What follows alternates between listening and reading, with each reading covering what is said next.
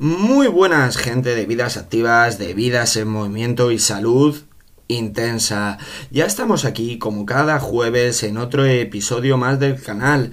Recordaros que me podéis escuchar a través de Spotify, Apple Podcast, Google Podcast y Anchor y que si queréis comentar cualquier tema relacionado con el mundo de la salud, del fitness, de la nutrición, del descanso, podéis hacerlo a través de mi Instagram, todo en minúscula, Iván barra baja o guion bajo 93 y ahí hablamos de lo que queráis aparte de que si queréis un plan de entrenamiento personalizado o unas pautas de alimentación que se acorden a tu estilo de vida podéis también comentármelas. Y vamos ya con este episodio 18, pero antes de empezar, como siempre me gusta comentar un tema no tan específico del mundo de la salud, sino más en general de la vida. Y es que el otro día, repasando apuntes, leyendo cosas antiguas que tenía, me di cuenta de una reflexión que hicimos en la facultad y creo que era bastante interesante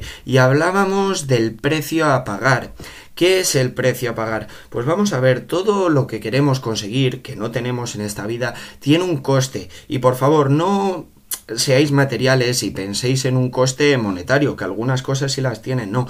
Pero muchas veces tienen un coste que no es monetario y es mucho más valioso y todo lo que queramos conseguir tenemos que pagar ese peaje, pagar ese precio para conseguirlo. El problema reside cuando no tenemos claro cuál es ese coste a pagar para lo que queremos recibir y entonces dejamos el pago a medias y no conseguimos eso que queremos.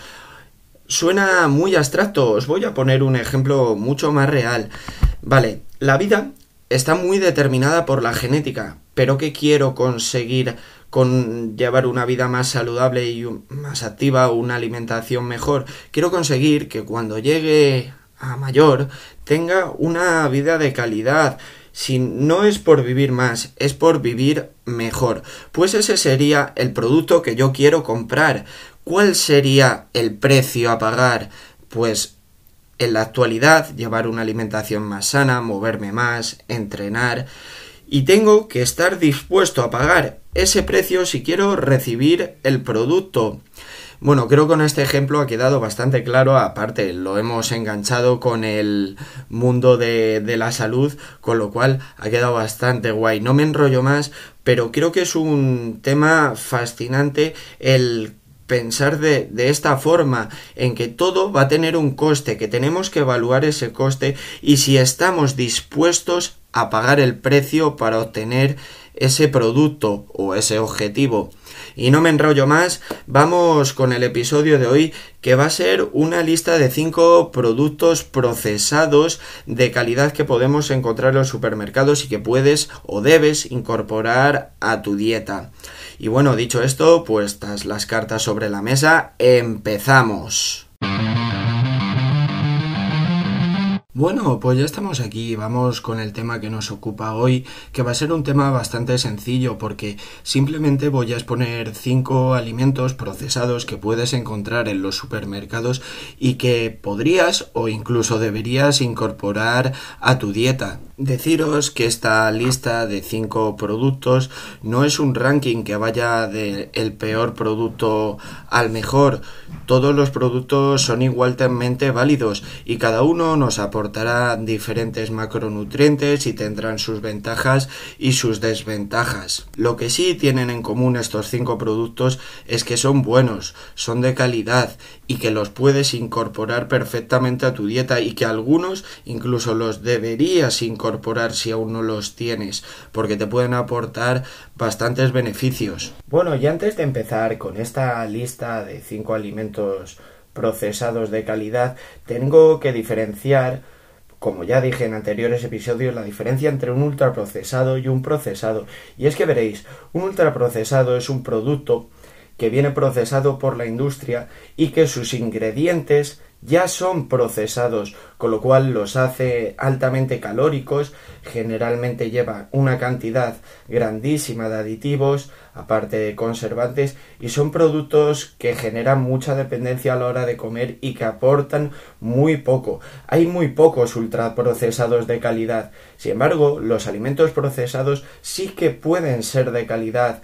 La diferencia es que el alimento procesado sí ha pasado por, procesos industriales, pero sus ingredientes son naturales, la materia prima es natural, un ultraprocesado, su materia prima no es, no es natural, son ya alimentos refinados. Y esa es la diferencia entre ultraprocesado y procesado. Y creo que es muy importante entenderlo porque como ya digo, ultraprocesados de calidad no hay, sin embargo, procesados de calidad en los supermercados sí que existen. Y aclarado esto, vamos con esta lista de la compra. Bueno, es un poco reducida para ser una lista de la compra. Podría ser una parte que incluir en nuestra lista de la compra, porque al fin y al cabo son solo cinco productos.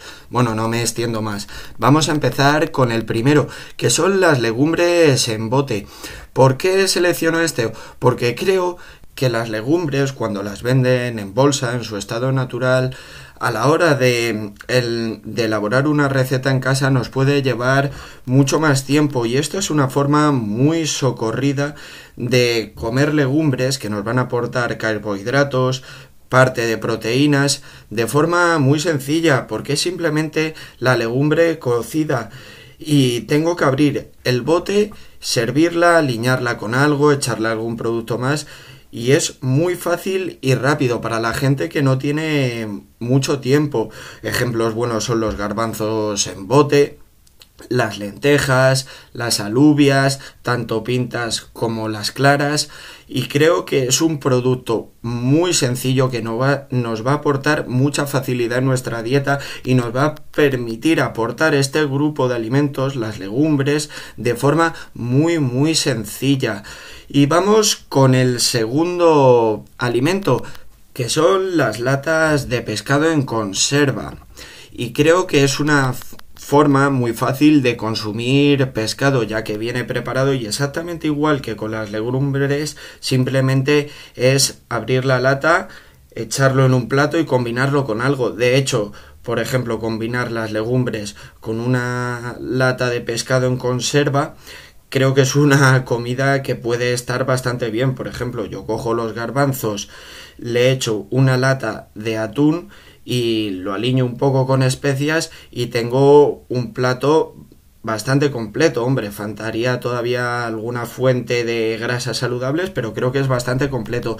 De este grupo sí que tengo que decir obligatorio que cuidado, no todas las latas de pescado en conserva son válidas, porque muchas están hechas con escabeches de baja calidad o algunas con aceite de girasol o incluso aceites de peor calidad y lo que sí tenemos que fijarnos cuando compremos una lata de pescado en conservas es que sea al natural, que sea sin aceites añadidos o que si están conservadas en aceite sea aceite de oliva por lo menos. Mi recomendación es que lo compres al natural y le añadas tú el aceite de oliva porque vas a añadir tú la cantidad que consideres oportuna, la que se ajuste a ti y no la que venga por defecto en una lata y además te aseguras de que el aceite que vas a añadir es de calidad, porque sí, vale que están en aceite de oliva, pero no te van a meter en una lata de conservas el aceite virgen extra de la releche, no, te van a meter el aceite de oliva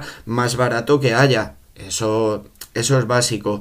Eh, decir de estas latas, vamos, poneros ejemplos, pues el atún, que no nos va a aportar proteínas y luego algún otro pescado como pueden ser las latas de caballa, de sardinas, que estos pescados aparte de aportarnos proteínas nos van a aportar grasas saludables procedentes del mundo animal y creo que es bastante interesante. Aparte, como ya he dicho, el consumo de estas latas creo que para la gente que tiene muy poco tiempo para cocinar es muy socorrida. O por ejemplo, si llego a las diez y media, once a casa después de ocho horas trabajando y no me apetece eh, hacer nada, abrir una lata, combinarlo con algo, con alguna verdura, con alguna fuente de hidrato, es realmente fácil y no me va a llevar un esfuerzo, con lo cual tener de estas latas en tu despensa te va a permitir tener una comida fácil. Y si yo tengo una comida fácil cuando estoy cansado,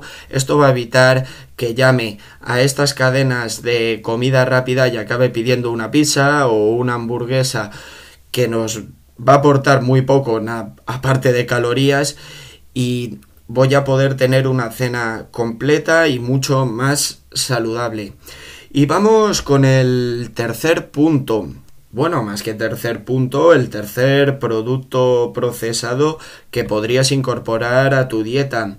Y me refiero a estos panes envasados que venden de centeno o de grano integral, pero no el clásico plan de molde que te venden de bueno de las marcas que todos ya conocemos pan rico bimbo incluso hacendado de mercadona que realmente son panes de moldes con harinas refinadas que le meten salvados. Bueno ahora tienen que ser si ponen integral tienen que ser 100% de grano íntegro pero esos panes de harinas más refinadas no me refiero me refiero a panes como el de centeno que puedes encontrar en Mercadona, en Aldi, en Lidl, que son panes mucho más compactos, que sacian mucho más y que se nota que son 100% integrales, que aparte llevan semillas y es una buena forma de de meter carbohidratos, aparte que son bastante sencillas y como digo, se diferencian de estos clásicos panes de molde que son muy blanditos,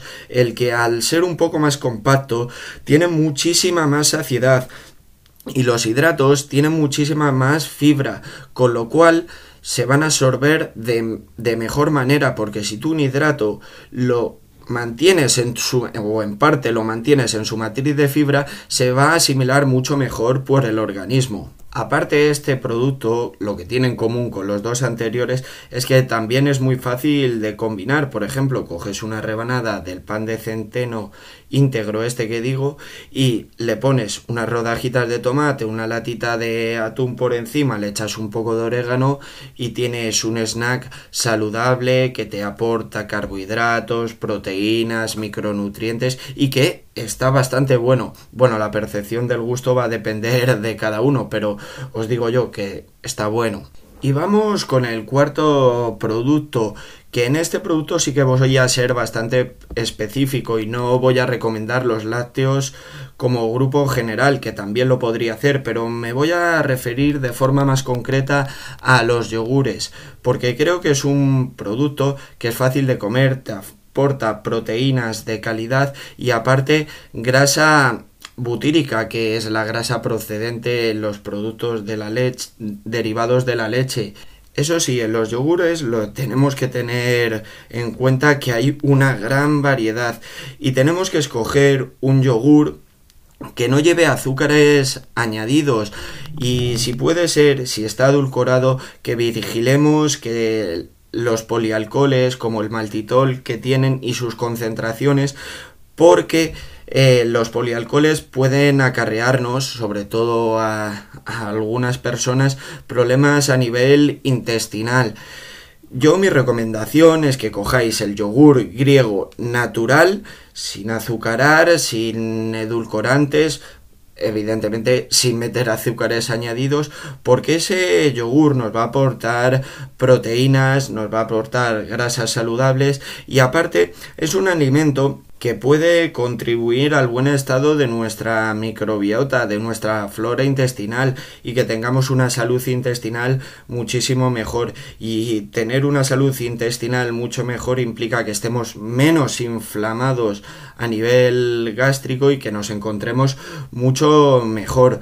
Decir que si estoy en una etapa de definición, evidentemente los yogures griegos te van a aportar una cantidad de grasas importante, que los yogures descremados, desnatados, serían otra opción, pero le estamos quitando todos los beneficios al lácteo que tiene su, su grasa. Y creedme, si podéis evitar tomarlos desnatados y tomarlos entero, creo que el beneficio que nos aporta este yogur entero es mucho mayor y mucho más completo. Hombre, obviamente si tengo que reducir mucho las calorías porque mi objetivo es muy exigente, pues voy a tener que tomarlo descremado o desnatado, como se dice aquí en España. Y bueno, comentado este cuarto producto, vamos con el quinto, que yo creo que no es ninguna sorpresa, y es el aceite de oliva.